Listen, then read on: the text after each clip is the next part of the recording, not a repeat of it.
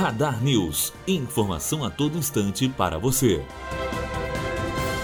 Esquema de indicações existe há pelo menos 20 anos, diz deputado preso no Rio de Janeiro. Preso na Operação Furna da Onça em novembro pelos crimes de organização criminosa, corrupção ativa e passiva e lavagem de dinheiro, o deputado estadual André Correia do Democratas admitiu em depoimento à Polícia Federal que esquema acontecia não só na esfera estadual, como também na municipal e na federal. Matheus Azevedo aluno do primeiro ano de jornalismo direto para a rádio Unifoa, formando para a vida.